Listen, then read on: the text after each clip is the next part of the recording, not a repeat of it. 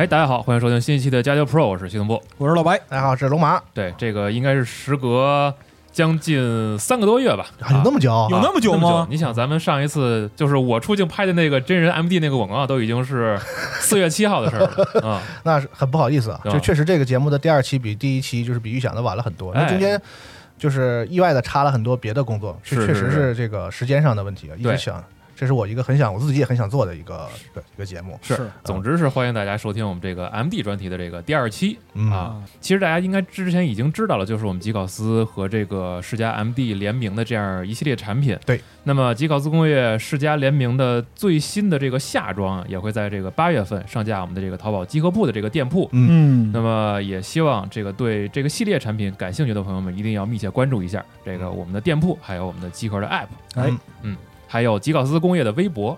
好，上一期呢，咱们讲了讲这个，其实是讲了讲世嘉这个公司的历史，是吧？是介绍了一下它从 MD 之前这些主机的这些业务，对，然后介绍了 MD 发售初期的一些困难，然后后来这个它在美国发展的比较好，嗯啊等等这些。当时我们也提到了说，MD 有一些这个非常有特色的这个硬件的这种扩展的设备，对是吧？啊，那本来第二期呢，我是想讲这部分内容的，嗯，然后后来呢，我发现呢，就是这个讲这个老的这个硬件啊，可能有一些概念的东西嗯，可能需要我们先跟大家说明白了，而且。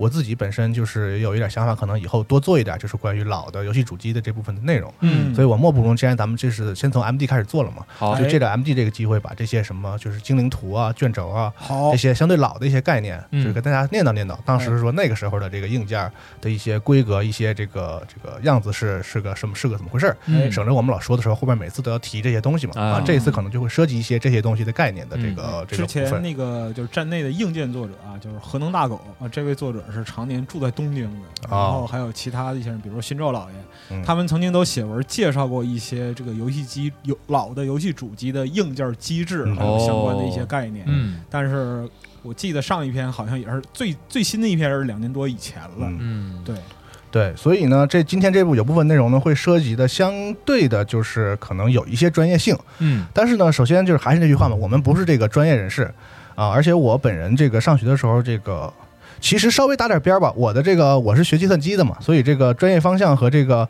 但我的专业方向和毕业设计当时做的都是软件工程方向的。啊，然后其实这个硬件这部分呢，其实按照专业分类来说呢，可能算是这个就是集成电路的这个设计啊，什么嗯集成系统啊，啊，什么通信工程啊，是是这部分的内容啊，是吗？啊所以这个我不是特别专业，所以到时候如果有什么说的不对啊，或者是说的这个不准确、不正确的地方，大家也这个呃欢迎大家在评论区讨论，多多指出啊。哎嗯对这个其实我心里还是有点虚的，因为哦讲这部分确实不是特别的特别的懂啊。嗯再一个呢，就是我们这个。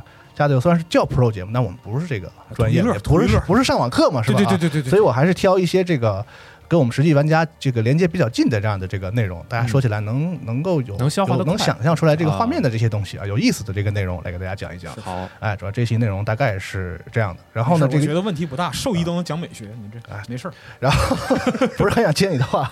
然后这个下一期呢，我们来讲一讲之前我们说过那它那些特别有意思的硬件，啊以及这个 MD 这个机种啊，有特别多的这个衍生类的这个产品，就是 MD 有各种各样的，不是不止配件，就是它嗯哎这个机器本身有各种各样的出。嗯一直到最近这个一一几年，一七一八年还在出新的 MD 的这个衍生的这个机种在世界的各地。所以这部分也很有意思。这个这部分呢，我们那个做到下一期硬件的第二期啊来讲。然后呢，之前我也说过会有一期音乐的节目，我跟郑成老师已经约了哦啊，大概应该是第三期的话呢，我们先会插一插播一期这样的音乐的节目啊嗯。所以这一期呢，相跟音乐相关、音乐芯片那部分相关的，可能我会稍微说的简略一点。哦，哎，然后呢，我计划中最后一期呢，我会我觉得说 MD 的话，一定要单说一下这个美国世家这部分的这个故事，所以我会我想要把这个部分单独单单单独再做一期，但是感觉比嗯。之前你的规划又扩大了。还行啊，大大概是这部分内容嗯。啊。啊按现在更新频率来说，已经看到了明年春节。的节目。做着看，而且我想要把它快更起来，这回不是腾出手来了吗？是是是啊尽量把它这个快一个月更，对，更个至少更一期，最好好更两期这个这个节奏啊，给大家把这个系列做下去。白老师，你学学人家。是是是是是。好，咱们说就说说说正事儿啊，啊，这个我们说 MD 嘛，说 MD 的硬件，就这游戏机啊，黑的大黑机。黑的哎。啊，我们先说这个主机本身啊，这个上期也讲了，这个世嘉啊主机一直到 Mark 三为止，其实之前都是白色为主的这样一个设计。从这个 Master System 开始呢，就是这个机器在海外卖的不错，后来又这个出口转内销嘛，回到日本也卖。完对了，虽然卖的一般，但是评价呢都是挺不错的。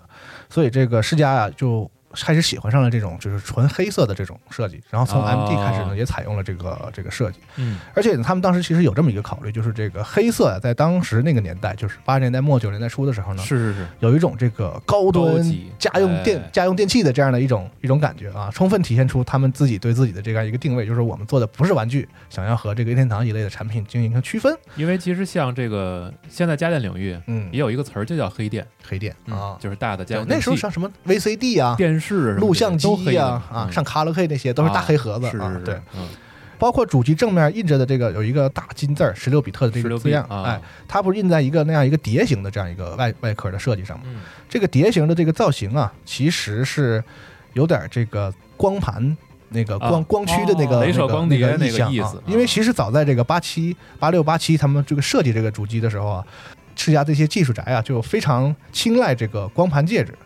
只不过碍于当时的这个技术还不是很成熟，包括这个成本，当时那个光驱有多贵，是吧？嗯，所以这个他们这机器肯定是不能用光驱。但是我、嗯虽然不能用光驱，但是我设计我设计个壳啊，我也不妨碍我喜对过过眼瘾。对这个事儿其实就埋下了隐患嘛，就说明他们喜欢这个光驱。啊，这个事儿早晚早晚是个事儿，是吧？是是是是是，当时呢，还有计划 MD 同时发售的时候，就想要一起。我说我们这个性能高啊，同时要配套的这些键盘、什么软驱、嗯触摸板、Pad 这些，他们都在他们的计划内啊。嗯，后来呢，实在是考虑到当时这个市场情况，是吧？啊，万幸啊，万幸触摸板都考虑了，万幸被社内这个少数还有理智的人给阻止了，就是说这个确实有点过了。然后这这些东西呢，也就呃一一作罢，是吧？啊，但是呢，就留下了一个隐患，就是他们觉得虽然我不能第一时间发售嗯啊，但是我总得留个后手，万一以后想发售呢？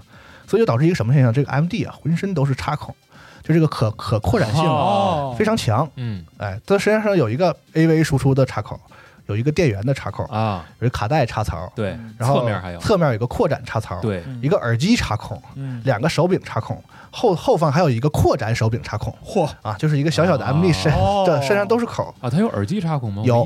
还有一个专门调耳机音量的一个那个滑小小推钮，哦一个滑钮，在那个哦。复位键旁边。哦，哎，对，比如有一老话说嘛，这个赵子龙一身是胆，MD 一身是口。哎呀，哎，这扩展性很很好啊，嗯这个他们做了很多后手。八个口了，已经。对那说到这个一提 MD 的这个机器的研发啊，可能老玩家脱口而出会有一个世家公司的一个著名的人的名字佐藤秀树啊后来也是当了社长嘛。嗯但是其实呢，当时最后把这个 MD 这个游戏机啊落实到电路图这个层次的这样一个设计者，其实叫石川雅美，啊，这也是个神人，因为他本来压根儿就不是这个专业的。他刚到世嘉的时候啊，在一个叫做这个美卡托罗这样的一个研究部门，啊这个部门是研究啥的呢？就是呃翻译过来叫机电研究部，就是他们专门负责那种推币机一类的呀，这种哦机械原理类的这个啊，阶级产品，嗯就是不是电子的，哦是那种明白。哎，这种这种这种这种东西。然后呢，当时刚世嘉刚开始研发家用主机的时候呢，这个没有这个专门的家用硬件部门嘛，所以当时的这个负责人佐藤秀树啊，就是组织公司内的这些人说都开始来做这个新的业务，其中就包括这个石川雅美啊嗯，他大概是从这个 SG 一千二这个时候开始加入这个主机硬件的这个研发的呃部门吧，算是嗯啊。嗯。然后呢，他也是从这个算是机电工程师，然后 一点一点学学学做，再做成这个电子工程师，其实还是。差的还是挺远的，因为他原来做的不是这个东西嘛，虽然也都使电路板，但是其实这个还是隔着行的。其实，是。哦，嗯，其实到最后的这个 Mark 三和 MD，事实上啊，这个最后的落实这个设计就是他一个人干的，这个主机是一个人设计的。一个人啊啊，只不过像紫藤秀树这些领导，他们肯定提出一些规格，是吧？嗯包括这些工业设计什么的，这个肯定是他们这个给一些标准。这个壳里头，这个电路板上这个东西，嗯全是自己找的。怎么这个芯片怎么布啊，线怎么走啊，嗯啊，这些东西怎么，这个其实就是他一个人弄的啊啊，还是挺神的这个人。那很厉害，而且还是个二把刀，就后学。对，当时我看过有些采访他的文章，就说当时也没有什么 CAD 什么，咱们都没有，手画、铅笔、呢本儿硬画，就摁画是吧？就是圆规直尺，然后好嘛，硬画出图来啊。这个画完之后按心思，对然后他就行了。用这个集合时间那个用集合 APP 听的朋友可以看我们时间轴啊，我找到了一些他当年的那个就是手绘的这个电路图和这个规格书的这种在我这儿，然后我我会我会照个相，然后嗯传到这个时间轴上，大家可以看一下，还是很有意思，当时都是手绘的这种，嗯。然后呢，就是说说这个这个电路板上东西嘛，对吧？嗯首先就是说十六位嘛，刚才也说了大金字儿，是这它比 MD 这个名字还要被大家更知道嘛，是吧？嗯这个上期也提了。更那冲击嘛。其实我相信，从上期听过来的朋友啊，可能尤其新玩家就一直可能有一个疑问很久了，就是你你这个十六位啊、八位啊，嗯，到底是他妈什么意思？是吧？好像现在不提这个了，是吧？对啊是现在都是第几世代了？对对对，啊我记得就是九几年电软上还有嗯专门的，就是编辑写文章，就是告诉大家这是什么。早前这也也介绍过啊，嗯我试着说一说，因为其实这个事儿啊，远比大家想象的要要要复杂一点，复杂一点啊。嗯啊，嗯，一般来说啊，一般来说，就是所谓的几位主机，指的就是这个主机使用了几位的 CPU 的意思啊。嗯，那这个几位 CPU 一般来说呢，指的应该是自长，也就是是这个 CPU 在不花费额外周期就能处理的操作数的最长长度嗯，啊。通常情况下呢，通常情况下啊，听我通常情况下，它就是 CPU 通用计算器的大小嗯啊。从这个角度来说呢，这个所谓的几位呢，也会被叫做位宽啊啊。可能我说这个这个东西细说，涉及什么指令集啊、什么地址啊、总线啊这些，嗯，就挺麻烦。我估计刚才那段定义呢，大家也不是特别不一定能听得懂。好懂啊。嗯那我就用好懂一点说法呢，就是自长啊，就是这个 CPU 啊，在一次处理的时呃，或者说寄存或者说传输嗯。的时候，它能够传的这个二进制数的位数，嗯。一次就是嗯。一个单位时间吧，啊，嗯。用这个这个电脑工作的这个周期来说，嗯。那八位的 CPU 呢，就是说它一次就可以传八位的二进制数。嗯。十六位呢，就是说它可以一次处理或者传输这个十六位嗯，的二进制数啊，嗯也就是从八位到十六位呢，每一次处理的信息量高了八位、十六位、二的八次方倍啊啊，也就是说二百五十六倍，所以说它不是说提高了一倍性能的意思，因为那只是位数嘛。其实位数能够传输的信息，在八位涨到十六位的时候，这个信息量其实是涨了两百五十六倍的嗯，嗯啊。那后来的三十二位和六十四位，以此类推，啊所以简这个单来说，这个性能提升还是很很高的啊啊。就是翻译成人话，其实就是处理能力嗯更强了一些。现在咱们二零二一年呢，这个我们用的这个电脑和计算机设备以及他们的系统都是六十四位的。啊嗯啊那为什么大家可能老老老玩家知道这个 PS 二那个时代啊，这个主机号称我们是一百二十八位，啊，是吧？那为什么现在才六十四位呢？好像嗯那时候 PS 二那时候反而还厉害啊，这肯定不是那么回事儿，是吧？是呃，这个事儿呢，其实细说起来呢也比较麻烦。那我就打个比方来说啊，就是这个计算机领域呢，经常我们在说这个事儿的时候，经常把总线形容成这个公路。嗯那这个位宽是什么意思呢？位宽大家可以想象成这个这个公路的这个车道数。啊，那我们要这个提升交通效率的时候啊，其实有很多种方法。根据不同情况呢，比如说这个路现在只有一条车道，嗯，那我们有一个很效率的方法，就是给它拓宽车道，对拓宽拓宽车道。那个车道变多了的话呢，这车就一条车道车就排队走嘛。嗯那两条车道的话，就同时就是效率更高，效率更高了，啊对吧？但是呢，这个车道我们现实中大家都知道不会一直扩充，对吧？没有人修那个几百条车道的那个高速公路，对是吧？？嗯因为就是物理，首先物理客观上它不允许，是吧？等于你太宽了。再一个呢，现实中呢，其实不是每一时刻总同时有好几百辆车从这个路过，对吧是？的，是的，所以说这么做不仅消耗大量资源，而且没有效率嗯啊哎。这个东西套到计算机上，这个原理呢是类似的。那这个 CPU 的性能其实是由多项指标决定的嘛，我们有频率啊、嗯，核心数啊等等这些。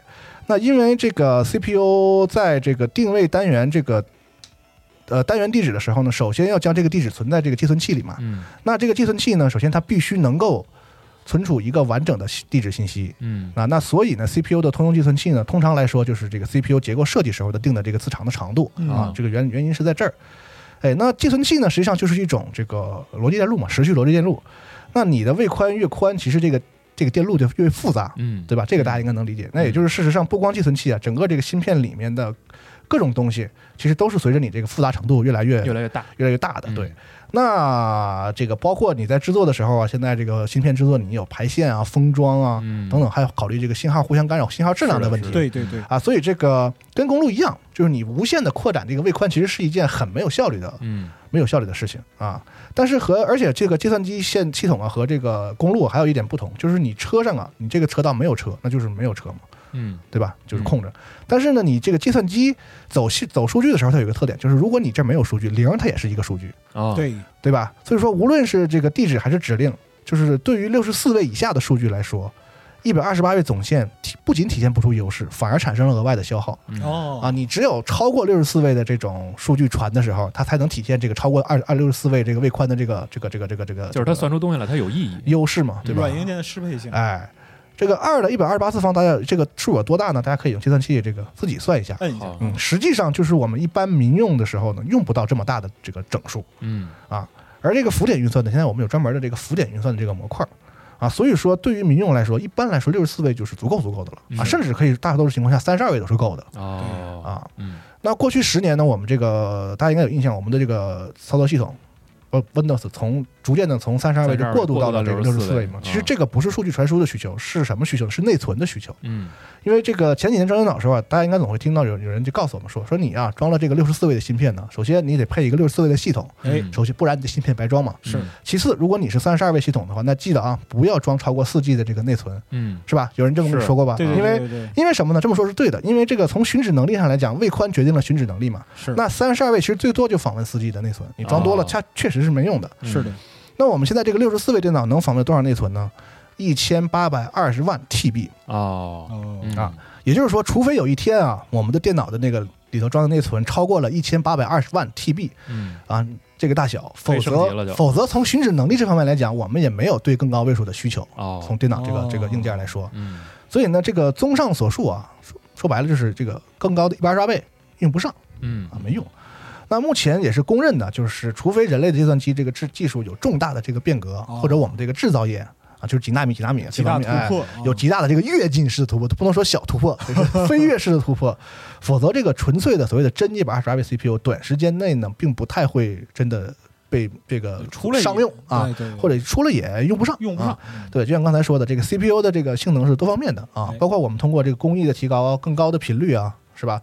你像这个 PS 二那时候，那个它那个芯片才只有几呃三百兆的频率，我记得是三百兆赫兹的频率。嗯现在咱们不都多少 G 多少 G 的了？对对对这个也是不一样的。是包括更多的核心，对吧？你更多核心从交通来打交打打比喻的话，就是说我们不都往北京、上海来了。嗯对吧？我们多核就是说，我们这个数据有更多的这个交通枢纽，是吧？嗯可以可以缓解这个整个交通的这个这个这个压力是，啊，各种各样的方式。所以就是一味的把路造得越宽，这肯定是个很傻而且没有效率的方法。啊对对对对对嗯，这个特别像，就是位数竞争这块儿特别像，就是零七零八年那个时候，就是主频的 CPU 主频的竞争，嗯，就一味的上单核高频，但是嗯其实最后并没有把性能提高多少，嗯反而是其他方面出现制约。对。那现在很多，我记得我听说坊间有人传说这个这个索尼老骗人，说这个 PS 二不是真 一百二十八位。嗯呃，其实也不完全正确啊。虽说索尼那那玩意儿嘛，它是确实有点有点水分，就是它是俩六十四，哦它里边是俩六十四拼成，但是人家啥呢？人家人家从总线到这个指令集确实都有一百二十八位指令集，哦，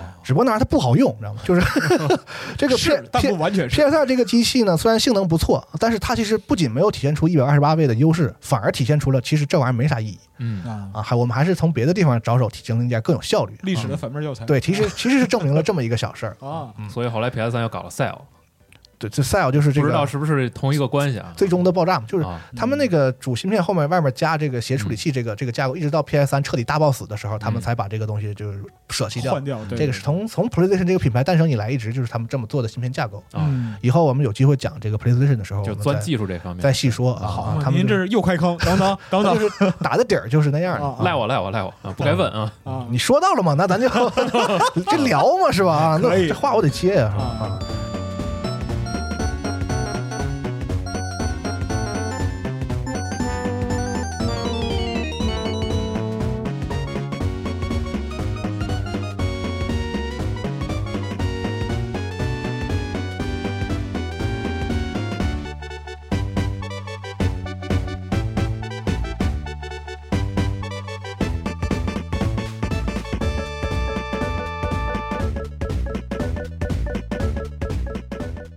对，然后呢，说完这个什么是几位的这个事儿呢，我们就回头具体说一说这个这块这个所谓的十六位 CPU 是吧？六八零零零。哎，那刚才我们说说这个一般说这个位数啊，就是它的计算器是这个长这个大小是吧？对，我都说一般情况哎是吧？啊，这个六八零零零就是它其实是有三十二位计算器的。好，啊，但是为了如果是做成三十二位的，它就这个芯片就太贵了。嗯。就就没有销路了，所以他们其实为了控制价格，其实虽然是三十二位的内部的这个计算器，但是使用的是十六位的数据总线。嗯。哦，但是我既然有这个三十二位计算器呢，所以呢，它这个 CPU 采用了二十四位的地地址总线，嗯。十六位的数据总线和二十四位的地址总线。啊，所以大家可以算一下，所以说它实际可以访问的内存呢是十六兆，而不是呃四兆。嗯。啊，不过呢，就是当时其实也你你算能访问，也没有办法给你那么大的内存装在这个，但是那这个东西有多贵，大家可以去查一下。啊存很贵，对，啊，所以 MD 的当时主机里装的这个内存其实只有这个六十四 K，嗯。嗯，很小。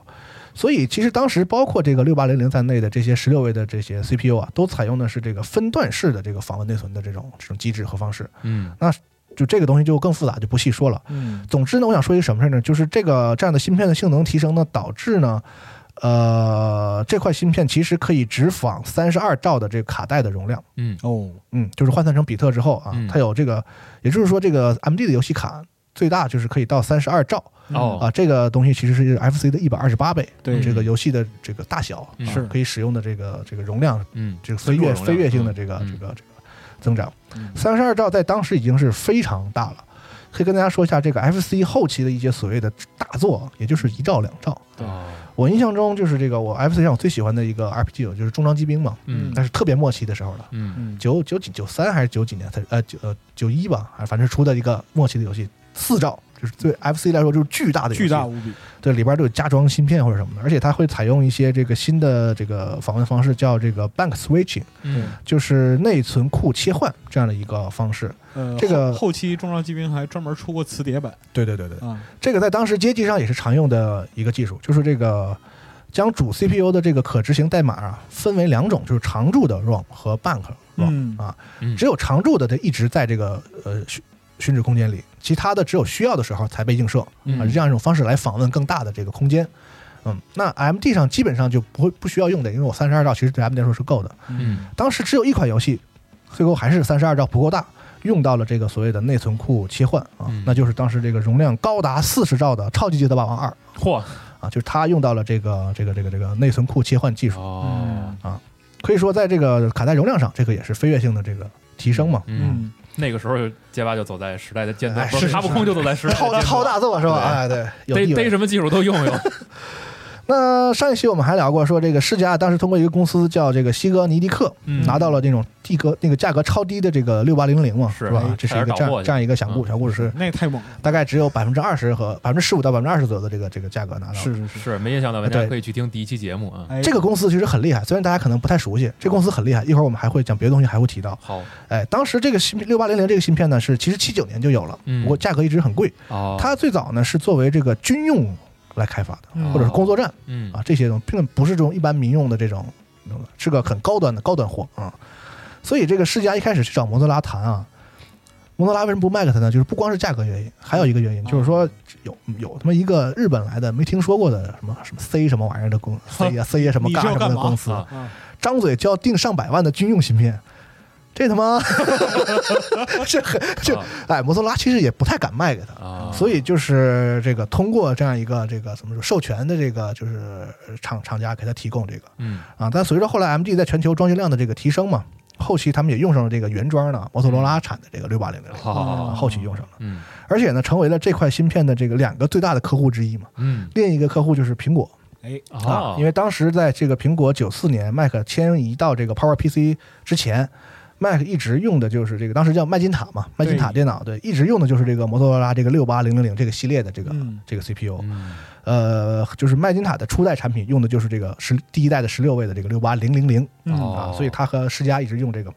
嗯当时这个摩托罗拉还给这两家颁过奖，就是说两个大客户 VIP 啊，当时这个佐藤秀树还去那个摩托罗拉领过奖，就是大客户啊，嗯还是很牛逼的，跟苹果齐名是吧？这个自己卖自己颁奖，这个不是很要脸，这个。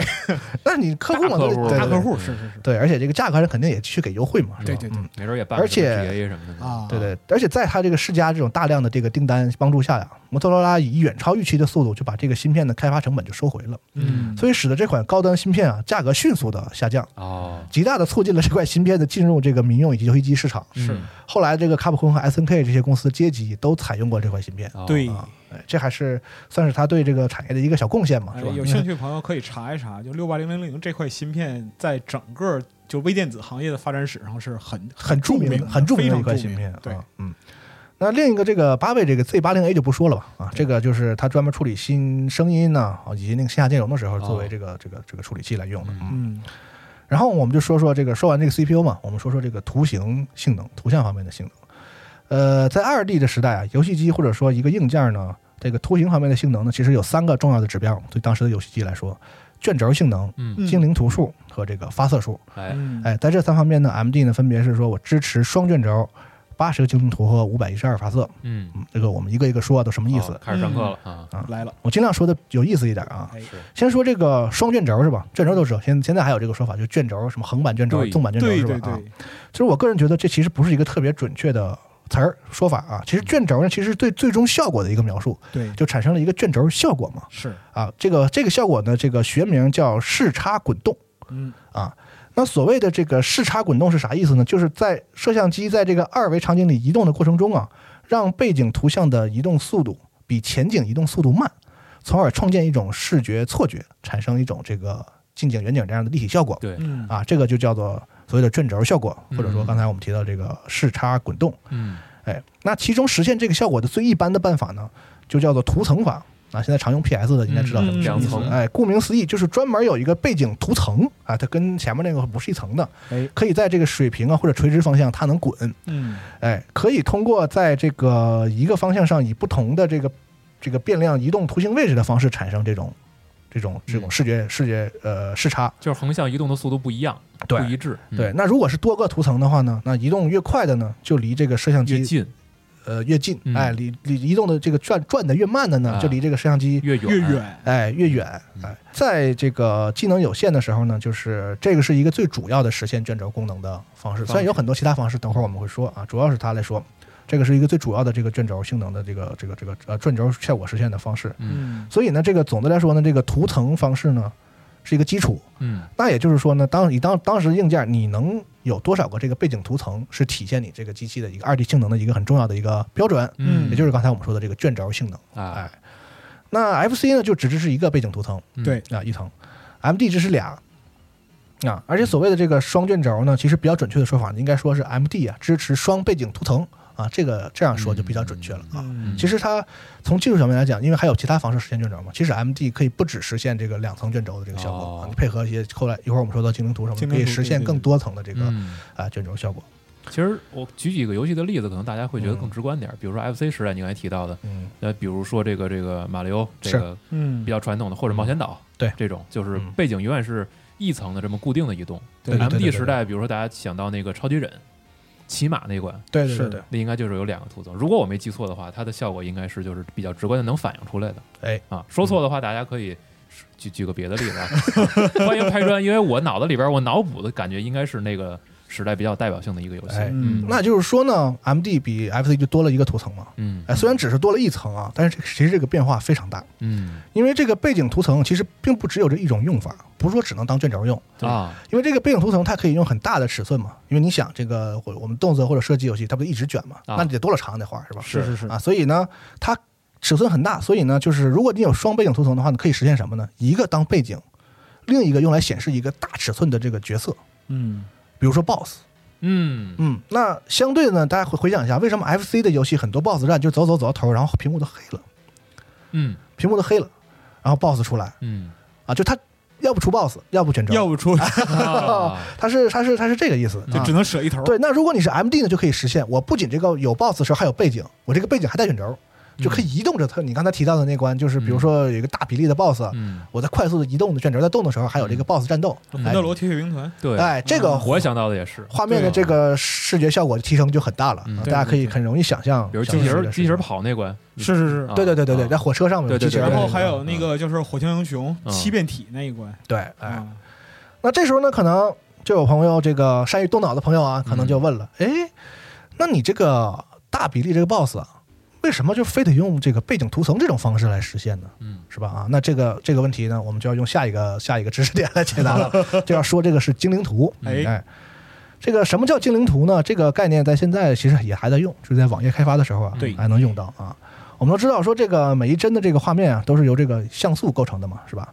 那这个如果每一帧画面啊都一个一个像素的去绘制，那将是一件非常没有效率的事情。嗯啊，这个是很容易想象的。特别是这个游戏啊，因为游戏中很多的画面元素呢，你比如说有刚才提到的背景啊，或者说这个角色啊，它都会长时间的存在这个画面中，啊，就你没有必要每次反复的重新画它了，嗯是对吧？哎，变化的这个变化信息的数量其实不多嗯啊，虽然信息量不多，但是由电子游戏有一个特点，就是变化的很快。啊，对吧？就是那个一字一字，就是虽然那个那个人儿还是那个人儿，但是他老动啊，是吧？嗯嗯啊，所以这个按照这个特点呢，就是诞生了这样的所谓的精灵图的嗯技术啊。这个技术呢，最早是谁呢？就是刚才我们提到那个西格尼迪克嗯这个公司，他们在七十年代最早研究出了可以对应精灵图技术的这样的芯片啊。这这公司还挺挺屌的，好，而且第一个第一次把这个技术用在电子游戏上呢，是这个泰东。嗯泰东他们当时在在街机上哦第一次使用这个技术啊。那一个精灵图呢是啥意思呢？就是由若干个像素组成的一个这个既有的这个图形啊啊。那显示的时候呢，只将这个精灵图的位图信息读进这个显存，嗯然后呢，这个图本身呢由一个专门的硬件叫精灵图 IC 芯片来合成，就是硬件合成，因为现在话叫硬件加速嘛，啊 就是硬件来合成这个图本身。嗯然后你通过显存这个总线来走的这个呢，只有这个位图信息。啥位图信息呢？就是这个图，首先它是哪个图，有个嗯编号嘛。嗯然后这个图的在哪儿，这个嗯一个位置信息。嗯然后还有这个图上这个怎么给它着色，大概就这点信息啊啊，就比这个图本身小的非常非常多啊。我只用这个，我只传这个信息就行嗯。那个图本身我有一个硬件专门来生成的，嗯哎，输出画面。当时这个输出画面的这个芯片呢，叫 VDP（Video Display Processor），就是叫视频显示处理器嗯啊，就是算是显卡的雏形吧。当时可能没有那个没有 GPU 这个概念，这个芯片呢只负责输出画面或者着色啊这样的功能。那如果一个游戏的画面呢，我们可以想象一下，就是看成是一张一张图的画。那我们刚才说完这两点，就是就大家可以想象，就是这个图呢，就是由我们刚才说的那种若干个背景的图层，嗯再加上若干个精灵图，嗯哎，构成了那个时候的这样一个二 D 的这个这个画面嗯啊。所以说，精灵图技术呢，一个这个特点就是极大的节省了 CPU 和这个内存显存的这样的一个资源。嗯是嗯，那事实上呢，其实可以跟大家说，就是当时如果没有这个精灵图技术啊，这种又复杂又快速变化的这种这个电子游戏画面，其实用当时的硬件是很难实现的。哎，或者说呢，用同样的硬件，你只能跑一些这个比起比当比我们现在见见到的我们这个时间线里已经做出来的这种游戏的要简陋的多的这种啊画面。所以呢，因此这个相对的，就说你这个硬件啊能处理多少个和精灵图，以及这个精灵图的大小，嗯决就是是当时这个硬件的图形能力方面的一个很重要的指标。是啊就跟除了背景以外，这个是一个重要的指标。嗯。那这个很著名的雅达利二六零零，嗯是吧？非常著名。了，它当时就是以说我有我能处理精灵图，是为作为卖点的。哦。它能处理五个精灵图。嚯，，FC 就很厉害了嗯 FC 最多可以处理六十四个精灵图哦。啊，精灵图的尺寸呢是八八乘八像素或者是八乘六。嗯。哎。哦，那这也就解释了刚才大家可能提到的那个问题，就是说为什么 FC 游戏中的玩家的和这敌人呢，其实一般都比较小，嗯对，就是那没有说 FC 游戏没有说特大的一个一个一个一个玩家的那个比例是吧？嗯都是特别小，因为什么？因为就是这个精灵图这个尺寸限制了它啊，它哦最大值就是这个八乘八或者八乘六啊，这是两种哦我啊。明白了，所以就是说，像那个雅达利时代，像运河大战，这这类似于那种特别小特别小小哎对对对对对对对对对那 MD 呢支持最多八十个精灵图，而且尺寸呢最大可以达到三十二乘三十二像素。那相当大，所以就是我们想到，哎，尤其 MD 初期，他就特别想要炫耀这个东西，嗯啊那些什么机能嘛，兽王记啊，哎，对对对，战斧啊，那人儿都奇大无比，是吧？没有没有道理的大。对 而且看着比例就会觉得和大那个另一个时代不一样。而且就 MD 发售的时候，他把那个兽王记从街机搬到 MD 上嘛，嗯然后在 MD 上呈现比例实际上比街机还哎，对，就就非得弄特大啊，就显示说我这个硬件更更新了嘛。是的，嗯，那这个很多朋友朋友又会问了，是吧？那你看，就就有这些小聪明的小朋友嘛，是吧？就是老老会老会想到一些这个这个衍生的问题，就是说你这一个精灵图的大小是有限制，对吧？是，但是你 FC 都可以同时显示六十四个了，那我用多个精灵图来显示一个角色，不就完了吗？是对？吧？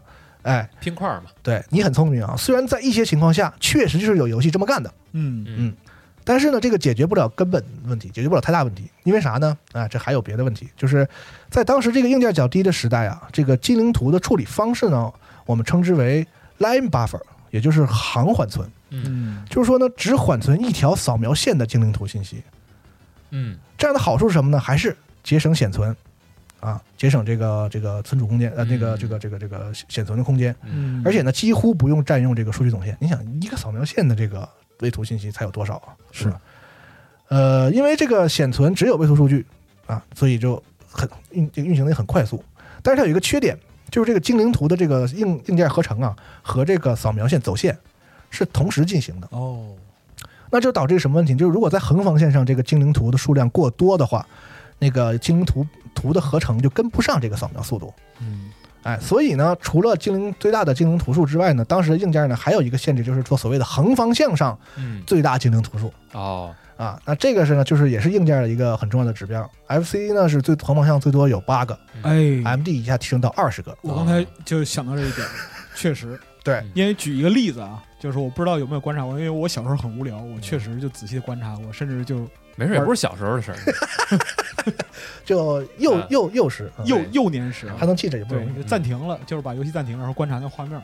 比如说魂斗罗，就横方向上的子弹不会超过八颗，哦，好，你可以去看。确实，嗯，对，嗯哎，所以呢，这个老白刚才说这个现象是咋回事呢？就是一旦你横方向不有限制吗？对，嗯一旦你实际游戏中的这个显示的数量超过这个限制，跟不上的时候，它呢就会按照这个索引中的顺序，说白了也就是这个优先级的顺序，嗯，一个一个来。舍弃一些优先度较低的哦，精灵图，嗯。哦。就不显示。嗯，啊。这也就是为什么我们就是老游戏里刚才你提到的，比如魂斗罗看不见子弹那种是吗？哎对，小魂斗罗那个小小敌人啊，一闪一闪的嘛，啊大家应该都玩过，对啊，包括这个很多街机上也当时也有这个问题，就是那个比如说你玩射击游戏或者动作游戏，有个放大招，有个保放保护的时候，嗯，不有全屏幕那种各种爆炸是是吗？你会发现那个爆炸和那个效果和火什么的，它是交替出现的，对就是哎，哗啦哗啦一闪一闪的，有的时候会消失一个方块或者一个格子。哎，啊。对对对，是的，对。刚刚才老白老师说那个，我就想起来，可能双打魂斗罗的时候吃 F，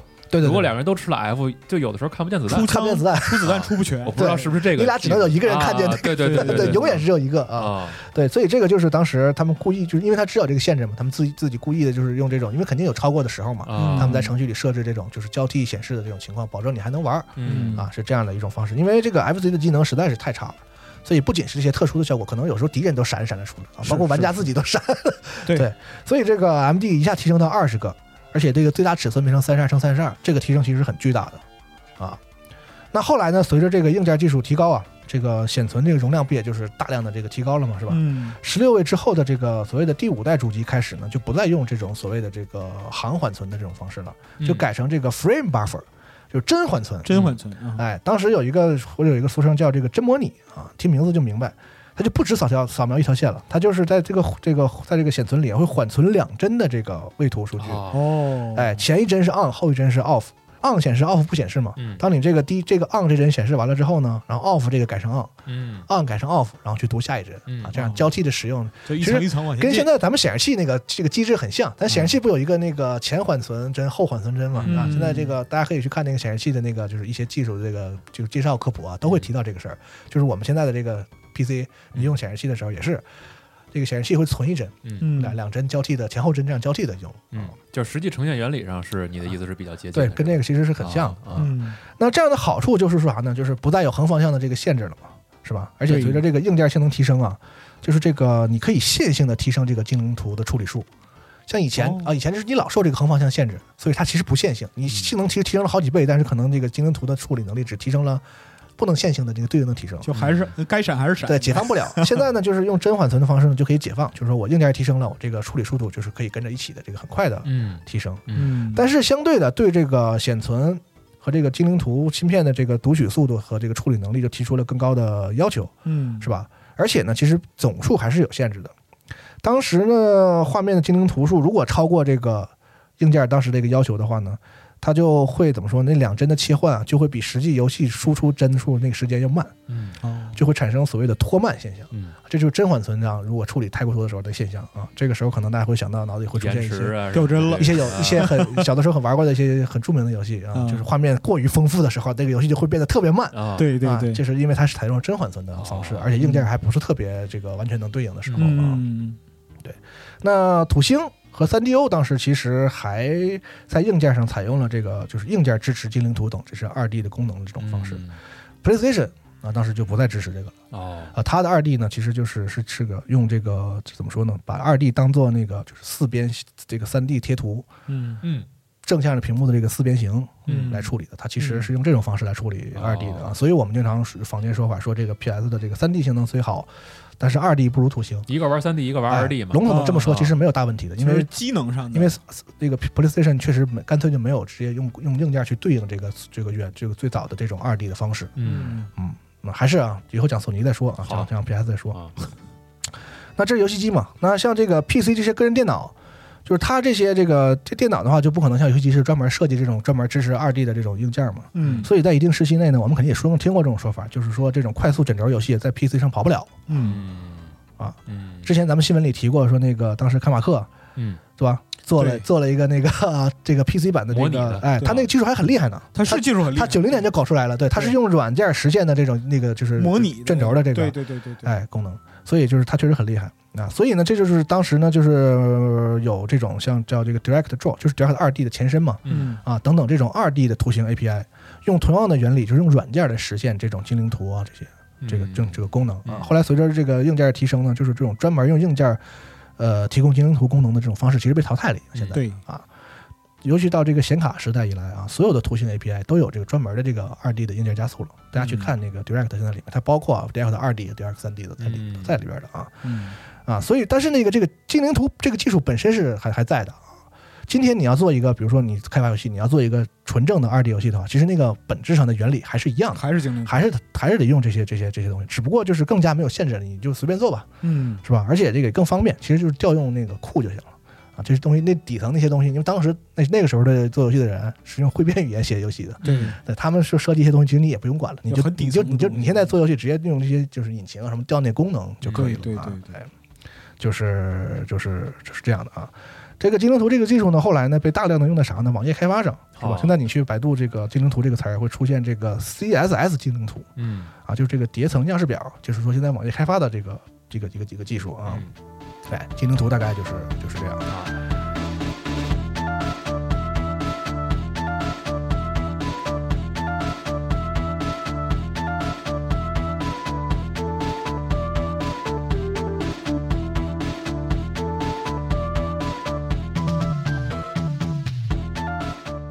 接接下来说是这个发色数，好这个发色数呢，说到它呢，我们就得说是刚才这个提到的这块芯片，就是这个 VDP 嘛。嗯，MD 使用的这块 VDP 呢，是这个它和雅马哈共同开发的，就是三幺五杠五三幺三嗯啊。总体说这个来说呢，就是从他家那个自己家的这个街机基板 System 十六嗯啊这样拿过来的，分辨率也是一样的，啊保证了这样可以更方便的移植嘛，嗯是吧？呃，这个 VDP 呢有多种这个工作模式，它有这个 Model 零、一二三啊，嗯。四零到四就是用来线下金融时候用的啊，哦五是用来这个正常模式的。嗯。然后呢，这块芯片呢不是说继承了它的这个街机的这个这个这个框架嘛，同时呢也继承了这个来自街机的这样一个怎么说世家硬件的一个软肋，就是这个、这个芯片其实在发色数上很差，嗯它只有五幺二发色，然后同时只能显示六十四色，嗯。这个远低于 SFC，SFC 是最高是三万两千七百六十八色，嗯。同频可以达到二零四八，嗯。就比它高很多，甚至这个 MD 就在发色数这边比 PCE 还要次。啊。对，虽然它俩人都是五幺二，但是呢，因为啥呢？因为 MD 当时只有四条这个十六色的色板，嗯。所以导致它同屏只有六十四。嗯。啊。人家 PCE 的这方面就很厉害，虽然这早出了是这个硬的硬件，就是它属于怎么说呢？哈德森的这个一招鲜。哈德森当时有两块自研的芯片，就是这个 HC 呃呃 C 六二七零和这个六二六零两块芯片呢，用两块芯片，它自己起名叫 VDC 和这个 VCE，嗯用两块芯片来干这个 VDP 一块芯片的活儿。嗯也就是说啥呢？他把这个描绘啊和着色啊分开，拆开分给两块芯片，而且这两块芯片呢都是十六位的芯片。啊，所以说呢，为什么 PCE 叫准十六位呢？是啊，因为它 CPU 虽然是八位的，但是它自己传了两两块这个准十呃两块这个十六位的芯片，专门来绘制图像，啊，所以就是被称作这个半个十六位主机嘛。啊就性能在这块儿很强的。哎，对，其中这个专门负责着色这块芯片呢，人家有这个分别给这个背景图层啊和这个精灵图分别准备了十六条十六色的色板，好哦一共三十二条，这比 MD 强很多。嗯所以呢，就是这个 P C E 游戏啊，这种颜色亮丽是这个 PC 游戏的一个很大的特色特点啊，嗯也是说它可以从 FC 手里这个抢到市场的这个原因，因为它俩都是八位机，色彩好。大家可以去看一看这游戏视频啊，这个 PC 的游戏画面啊，这个明显的好，比 FC 好非常多，就是因为这两块他们自研的这个这个这个图形芯片还是起了很大的很大的作用的啊。嗯行，那咱们是个说回 MD 啊，MD 这块 VDP 啊，虽然这个发色数啊比较差啊，但是呢，它也有自己的这个优势，就它有一个在当时来说很时髦的功能，叫这个 DMA（Direct Memory Access），就是直接存储访问呃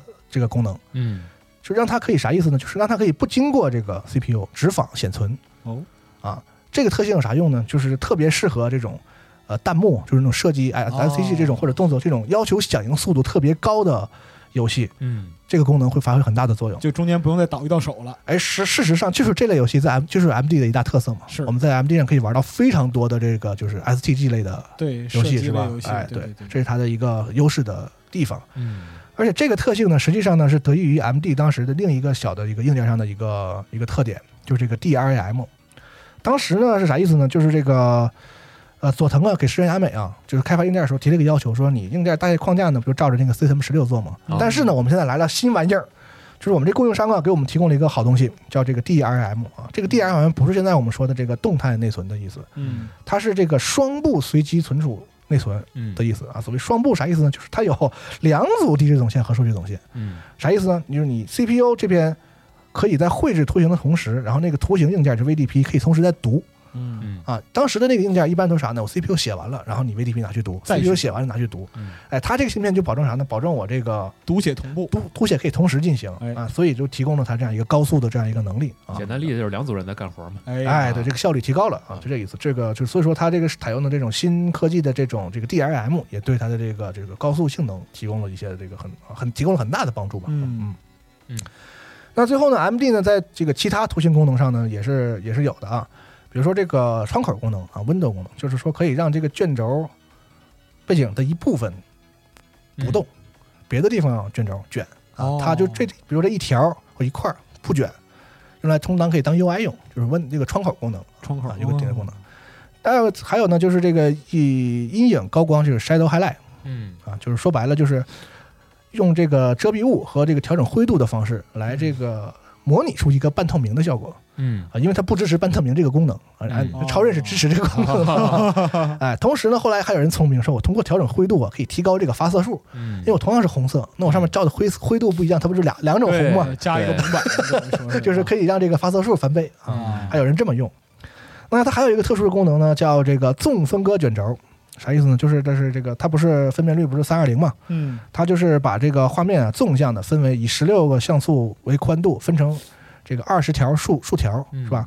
每一个竖条呢可以单独改变位置信息。嗯这个功能其实我我猜啊，最早就是为了给这个纵向的卷轴游戏提供这个更多的视觉层次效果的时候用，可能能用上，因为你可以速度不同的这个卷嘛，是吧？对，但什么事儿呢？这玩意儿它就怕有高人是吧？有高人，又有高人了。这个高人呢，就是这个曾经是龙，现在是虫的柯达米。啊嚯哎，柯达米厉害啊！啊。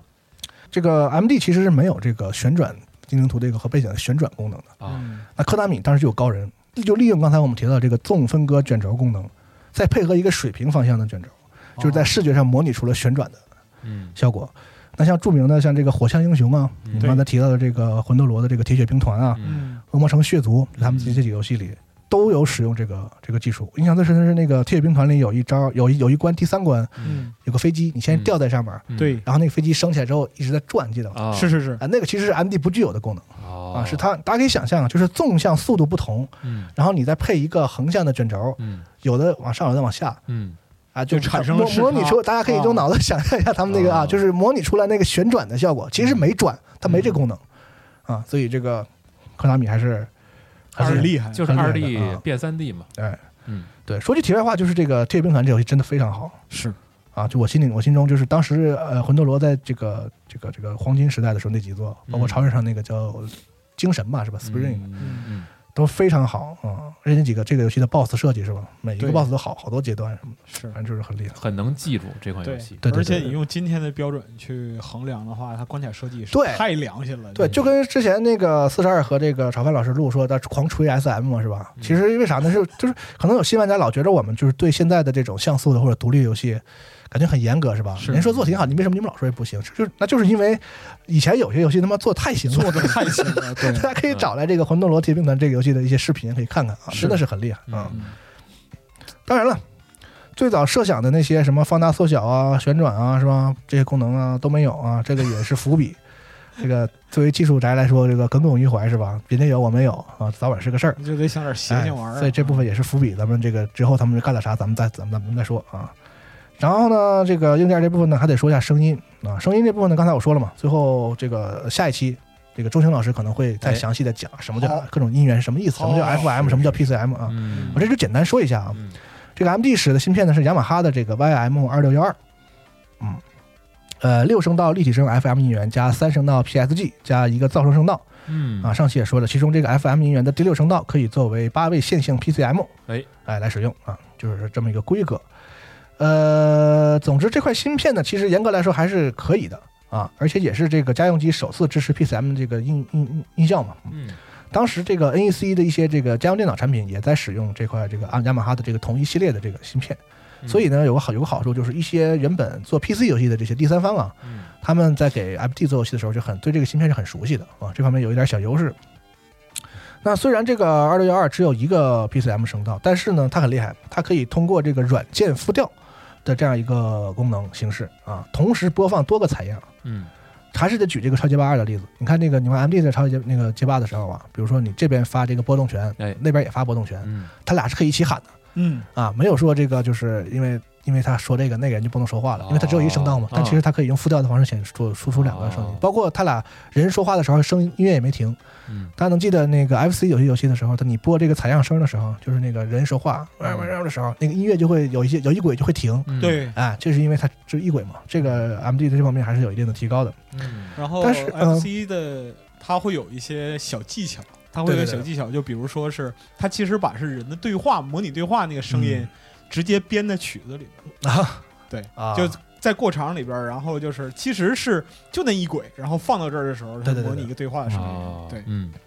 但是这个 PCM 音源它当时其实有些问题的，因为它是由这个这个就是协处理器 C 八零负责的嘛。嗯。呃，说是它硬件上啊，当时设计的时候有一定的缺陷，没有这个时钟中断，所以导致会有一些时常会有这个噪声出来，听起来就像那个游戏音乐呀、就是变哑了一样，就是老有那个滋啦滋啦的这个感觉啊啊。当时在日本有个说法，就是这个卡贼扩，就是说这个有游戏机老听着跟感冒了似的。啊是 这个 MD 有这个早期 MD 有这个缺陷啊啊。同时，当时咱刚才不还说说这个他还配了这个耳机插孔吗？嗯啊，所以他们自己觉得这个声音性能还不错，但是因为可能开发的比较仓促，其实这个声音这个效果其实并不特别好啊嗯。包括他为了压低成本，然后导致这个声音的这个线路的品质也不是特别好啊。总之 MG 在音质表现上其实也算是一个小小的短板，不是特别出色，尤其是和这个 SFC 相比。超任当时用的是索尼的芯片，嗯嗯，就他俩还是蜜月期的时候啊。而且这个这个这这块芯片呢，其实和和 PlayStation 是有亲戚关系的。PlayStation 后来用的是当时给超任用过的这个声声音芯片技术的进化版本哦，啊。这个反正咱们以后再说嘛啊。嗯反正反正民间呢也有些 MD 爱好者，就是说他你这个老感冒是吧？MD 就是自己动手 DIY 给 MD 治感冒啊，自啊自自己拿那个电烙铁焊一焊什么的，啊有这么改。后来在不同的这个批次和型号上啊，那个世嘉自己也在一直改。嗯嗯，那这里其实这个雅马哈这个事儿其实挺挺值得说的，因为当时这个他们想要把这个机器的成本压低嘛，啊，是吧？因为你其实价格还是很关键的。嗯虽然你十六位性能很好，但是说怎么说呢？如果你贵太多的话，其实也没啥不。合适，说白了，产品靠的是性价比，不是靠绝对的这个性能嘛，是吧？啊，你贵太多其实也没没有没有用。你性能太好，那就做科研哎，所以他们就做了很多的努力吧，为了压低这个成本嗯。你比如说给上期讲的，给新那个 CPU 价格砍得很低啊，嗯包括他们在这个电路，他们他们这电路板使的是单面印刷电路板。嗯然后在上面再有那种用那个叫通孔插装技术啊，嗯有那大家可以当时看那种老的那个，就是一些这个包括你的什么半导体啊什么那种，你打开看这拆个电路板，一个看看，它老有一种什么结构呢？就是像是那个订书器的那个小过桥似的那个、那个跳线啊，那个就是 MD 当时使用那个，就是我只在一一片镀铜嗯。嗯。啊，这样就保证我的成本能能这个电路板的成本能低一点哦。啊。同时呢，这方面呢，雅马哈的帮助也很大，因为我听很多人当时当时的人讲过，说这个在日本啊，就是你单独完全设计一个电路板。这样的这个怎么说技术积累，就是雅马哈是远远高过其他的这个公司的。哦哎，当时那个石川啊，就他他在世嘉上班的时候呢，他是怎么上班呢？他是把自己的这个这个作息调整到和雅马哈公司一样，就是嗯雅马哈是周日周一休息，他也是周日周一休息，就跟跟世嘉其他的人不一样。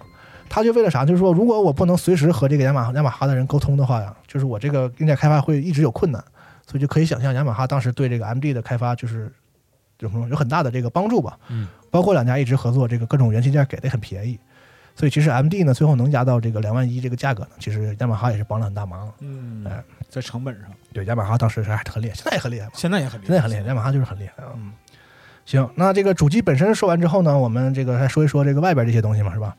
手柄，这个手柄其实不用太说，大家都很熟悉这是个 MD 的手柄，三键太三键啊，A 有代表，A B C 啊，上面是个这个嗯 Start。嗯但是这个 Start 键呢，其实可能大家不知道，这是世嘉的主机第一次有这个开始键之前都没有这个 Start 键哦。啊。然后横向有三个按键嘛，嗯。包括他们自己也知道，这个横向三个是一个很这个重要的这个这个怎么说，会让这个变宽嘛，这个控制对区域。对对。对，所以他们把这个手柄做了更好的这个人体工学的设计，圆嗯圆乎的是吧？嗯。之前的手柄都不这样。对。是。但即便如此啊，反正这个普遍看法就是这个手柄，这个出版的这个 MD 手柄对亚洲的玩家看太大了。不是不是特别友好，还是有点大，手够不着，够不着这个我小时候玩就够不着。不好摁，嗯哎不好摁。尤其是你摁 A 再摁 C，这个时候就会就会有点问题，对对对对对，手跟不上。嗯。这个机器上呢有两个手柄插口。嗯啊，当然刚才还提到有一个这个叫 EXD 的这个扩展手柄插口啊。然后呢，拆开主板啊，大家就研究会发现说，这个其实这三个手柄口啊是一样的，没有任何区别。嗯但是不知道为啥世嘉怎么想的啊，这个扩展手柄口啊，就是是做了做成了母口，嗯，前面都是这个公口，直接插手柄，后边非得做一个母口，好所以你要用的话呢，还得买一个转再转转接接器，哎呀，何苦呢？所以根本没人用啊。哦，据世嘉说，说是怕误差啊，我也不是很理解把啥误差上啊。而且除了手柄以外呢，只有一个，嗯下期我们会讲到的这个这个世嘉的这个猫嗯，啊，插到这儿 行吧，啊，MD 的猫插到这儿，没有其他任何东西用这个口那，个特别可怕的东西，嗯所以这个口呢，就是在之后的所有机型里都被都被去掉了啊啊，就就想起了 PSV 一千上面那个口儿，啊也没啥用哦对没有用对对对，也没有用，是是是，手柄这是手柄啊。那卡带，刚才我们说了，这个 MD 的三十二兆嘛，是吧？卡带也变得变得很大。其实这个 MD 的卡带其实也没有什么特别可说，就很很普通的一个卡。嗯两个特点就是侧面有个缺口嗯，啊，那侧面缺口就是这个插的时候呢，你有不会，插反，哎，不是你电源一开的时候，那个口是得有个它有个锁扣上的，弹出来，就是 M M D 你开着电源的时候是拔不出来的，对是的啊除非你这个大力出奇迹啊，也也能也能拔出来。据说有人硬干也能干啊，但是我也不知道图啥，就测试吧。啊哎。或者可能是为了尝试就 FC 那种就是反复插拔金手指，然后出 bug 那样的一个状态。啊，不知道，反正有锁。嗯。嗯。嗯，然后呢，这个卡背面有个凹槽，大家就是。哎，那就相当于把手嘛，嗯。方便你拔的时候嗯拔的时候用啊。总体来说呢，M D 的卡带都是这个统一制式的，只不过有一些像南梦宫啊，当时就是 M 那个世嘉授权给他可以自己生产卡带这些厂商，啊他在这个世嘉 logo 上会有一些小的区别。哦，整体来说，卡带都是一样的。嗯，当然了，这个啥事儿都有这个极个别嘛，是吧？嗯比如说上期我们提到的那个物理的 DLC 是吧？啊这个索尼克三纳库鲁斯哦啊，啊它就是上下都有字儿 啊，那是一个特殊的卡啊。另外呢，还有对，另外呢还有这个 VR 赛车，嗯就这个 Virtual Racing 啊嗯，它是里面有特殊芯片的，为了实现那个那个多边形嘛，哦，它那个高度是别的卡的这个一点五倍。嗯。长得还灰色的嘛，长得其实有点像超人的卡，嗯。我不知道这么说大家能不能想象那个它的样子。有图的话，相对来讲比较高对，嗯。因为 M D 的卡带是比较扁的，对，是个长方形，对，长小小黑小小的，啊。看着很很小小。F C 的卡壳就是按标准制式来讲，如果带上底下保护壳的话，它偏向方形，对。嗯。但是 M D 就是比较扁的长方形。是的，嗯，嗯。这是卡带。呃，最后呢，我们说个啥呢？说说这个 MD 不是在世界各地都卖嘛，特别是在日本之外，其实在日本卖的不好，在海外卖的比较好嘛。我们说说这个 MD 这个各地区国家的这个 MD 有什么细小的这个区别，是吧？呃，产生这些区别的这个原因呢，首先是 MD 在各地做本地化，这个它在当当地卖的时候肯定有一些调整。其次呢，这个世嘉当时啊也会授权给一些这个当地的厂商，让他们生产。直接来产这个哦。兼容机。嗯。啊，那这一类的时候呢，就往往就会放飞一些。是。哎当时它市场呢主要是这几个，就是北美、欧洲、南美、嗯。亚洲，嗯。是吧？啊，那区别上呢，就是说这个产品名字可能不同，然后嗯。外形可能略有区别，然后再一个就是很重要的制式。哎。哎，名字上呢，啥是这样？就是美国和南美的墨西哥嗯。都叫这个 Genesis，哦。嗯，墨西哥直接把美国的拿来卖了。哦欧洲，然后在南美的巴西，嗯然后和亚洲都和日本一样，我们叫嗯 MD，嗯啊，Mega Drive。外形上的话呢，就是任天堂它不是外形差很多嘛，是吧？是那个 SNES 和那个包括 FC 也是，对它在美国和日本卖差很多嘛。但是千奇百怪 MD 基本上全球的造型都差不太多。哎，虽然它两个名字但是都长一个德行，就方盒上面有一个哎有个有方黑盒个圆盘啊。，基本上区别就在于那个史可比特字样的那个那个地方啊哦。当时这个世家认为这个美国人好像不喜欢大金字儿啊，觉得可能有点土吧，还是怎么着的，就把这个大金字儿去了，哦你想错了吧？大金链子小金脸儿是吧？对呀，你想想看，就十六比特弄一大金链子挂胸口，对，我也觉得，我也觉得他们可能有，对吧那我觉得挺可以的有有些误会啊。但可能八十年代不一样嘛，这个东西可能是现在回潮了，是吧？是可能八十年代美国人确实不喜欢金色啊。嗯咱反正把上面就是这个那个字儿做的特别小，变成白的了，嗯然后在上面加了一个这个 Sega Genesis 的这样的一个字样啊哦。嗯可能他们当时有意图也是强化一下这个世嘉这个品牌在美国消费者的这个认知度。嗯可能他不像日本人知道世嘉这个啊这个东西，有可能有可能因为世嘉在日本发展了很多年的这个很好的街机这个产嗯产业嘛，嗯。欧洲方面呢，就是保留了这个金色的十六比特的这个字样，嗯但是这个字儿稍微缩小了一点儿。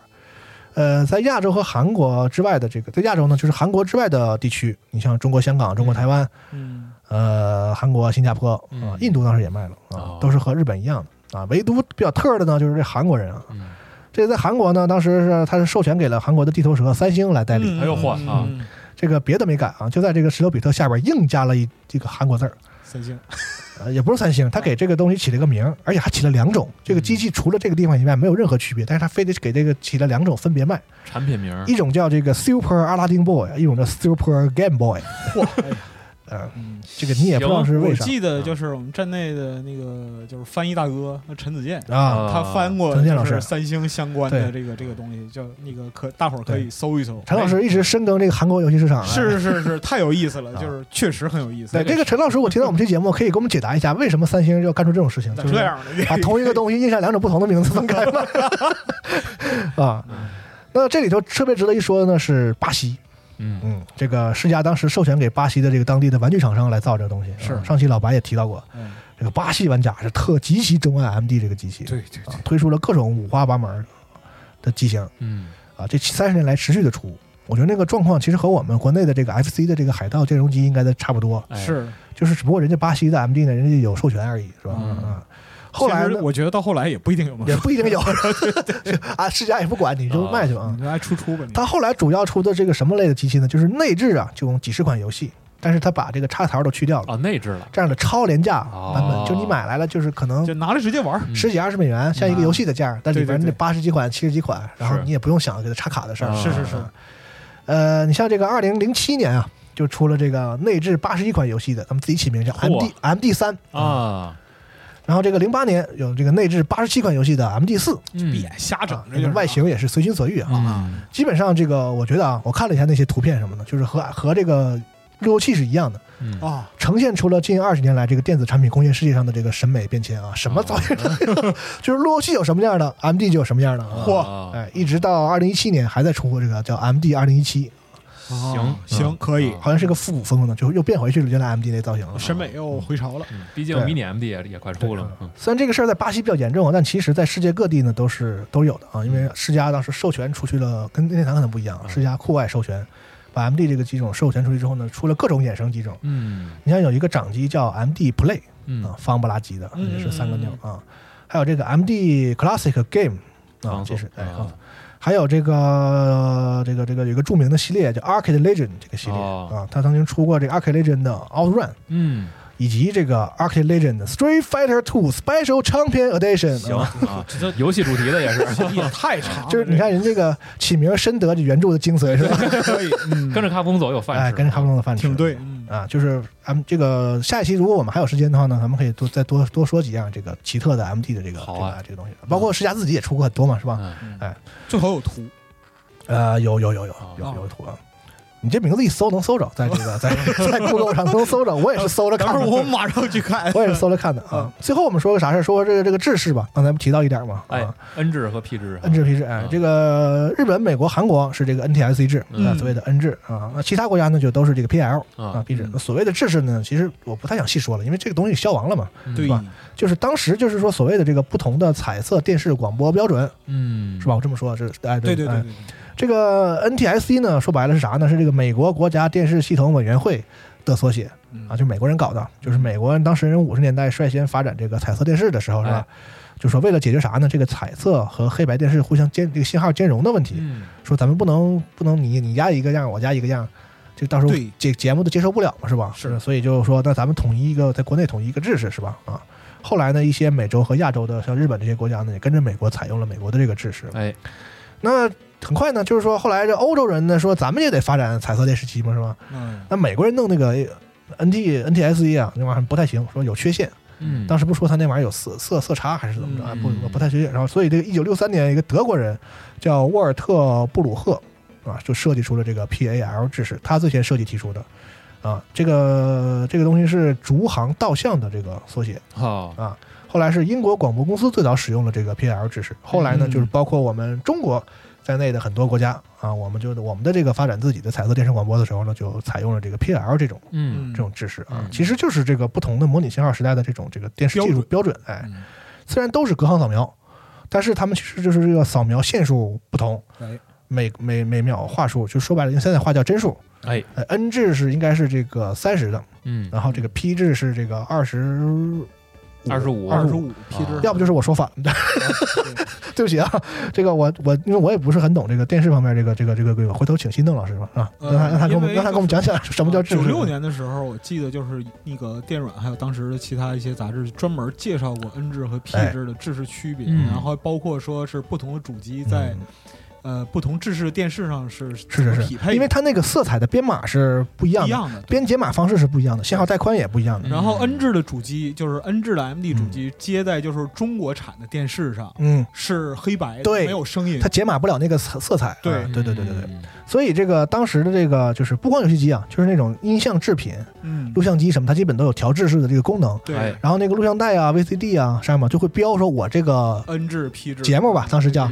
是是对。N 制的还是 P 制的啊？它会嗯它会给你它会给你标出来。所以游戏机当时也是一样的，所以你在嗯各个地区卖，你就要调整成当时当当当地那个制式。对。八零后一代的玩家应该是，比如说买电视，然后应该经历插游戏机的时候，对啊对家里人也会也会说这个事儿包括 P 制后来应该还有发展，就是一个进阶的 PLD，D 对，哎呀，啊。嗯。反正说白了，就是零几年之后开始这个数字电视之后啊，这东西就没了，就没了消亡了。所以大家知道当时有这么个事儿，就是我们买东西的时候还老得惦记这个事儿，对。特别是那时候的水货，经常有这种日本的什么东西拿来啊，像老白刚才说的，插在你家电视上，如果你的电视不是那种最新式的，可以支持多种支持的功能的那种电视，可能就会出现什么没声啊、没色儿啊这种各种各样的问题。嗯就你当时买了日本电视的话，你就不能用国内兼容机，是哦对国内的那个录像机什么的插上可能会有问题，会有问题哎会有问题。对对嗯对对。但其实当时日本的这个一些电器产品好就好在就是，你买的时候你不觉得，但当你有一天你需要，哎，我说，哎，这电视能调制是吗？你发现，哎，能调。确实，哎，就是 就是当当时那个日本电器产品的一个特点，就是有经常有一些弄一些你八辈子用不着的功能，但突当你然就用上。当你用的时候，发现用的时候人家人家真有啊，对哎对。嗯哎，这大概就是这个 M D 以及它那个时代的一些呃一些这个 M D 这个硬件大概是一个什么什么什么样子啊。其实一这一路讲下来，就是真的是很有时代特点。啊都是一些老黄历的事儿，现在都用不上的名词啊什么的。对对对对啊但是我们要回过头来反看那个时代的这个硬件的话呢，那你就得说说嘛，不然人家不知道你在说啥是吧？对，而且很有特色。就是还有就是跟那个时代电子工业发展的这样一个对对对对节奏是有关系的。就那个时候还是处于像硬件要性能的嗯对。那样一个时候，而不是说像现在就是内存你随便用是，CPU 频率怎么样你不用管。嗯，嗯。所以这个吹哥呀，江三不漏啊，啊。就老说嘛，是。说是老他老这个就是怎么说呢？他认为现在这个业界这方面的这个是个问题，是。他一直觉得这个问题，就是说在大家不关不关注这个这个这个怎么说底层。对。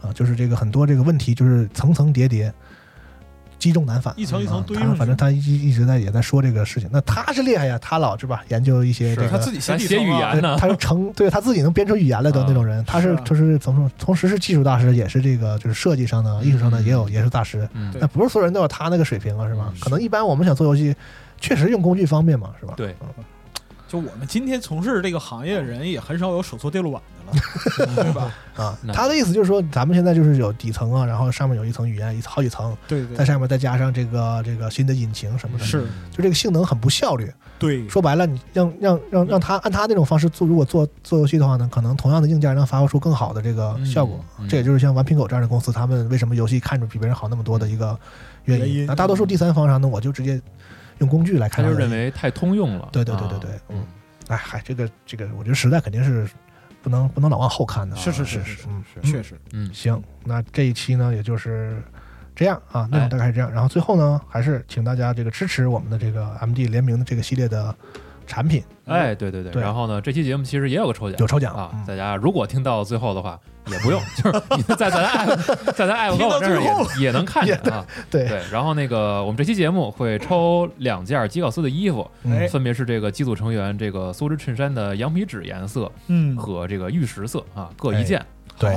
好大家到时候也可以直接打开我们的 app 和网站就能看到抽奖规则括你要。是用其他平台来听我们节目的话呢，呃，可以来这个集合是这个下个集合 APP 老老年家把 app 下下来，参与一下我们的这个啊 抽奖啊。是只有几秒钟注册用户啊，不伤身。对，啊，呃，然后呢，之前呢，我们上架的第一批的那个算是呃春装的那部分嗯对 MD，、对对现在大家还是能够在这个集合铺里这个买到的。大家有有对我们想支持我们节目的啊，或者对这个我们这一期的产品有感兴趣的，可以去这个看一看。是看一下啊包括开节目开头的时候，徐总也说了，这个新的一批夏装的这个 M T 联名款哎，将在八月上架这个啊淘宝的上上架集合铺。哎啊大家也可以密切关注一下。哎，嗯对哎，嗯嗯，那希望大家能够持续关注这个系列，还会录啊，还会哎做。还有几期呢？还有几期呢？哎，对对对对对那这一期先到这儿。好，好嘞哎那感谢大家的收听，我们下一期再见。下期再见。拜拜。拜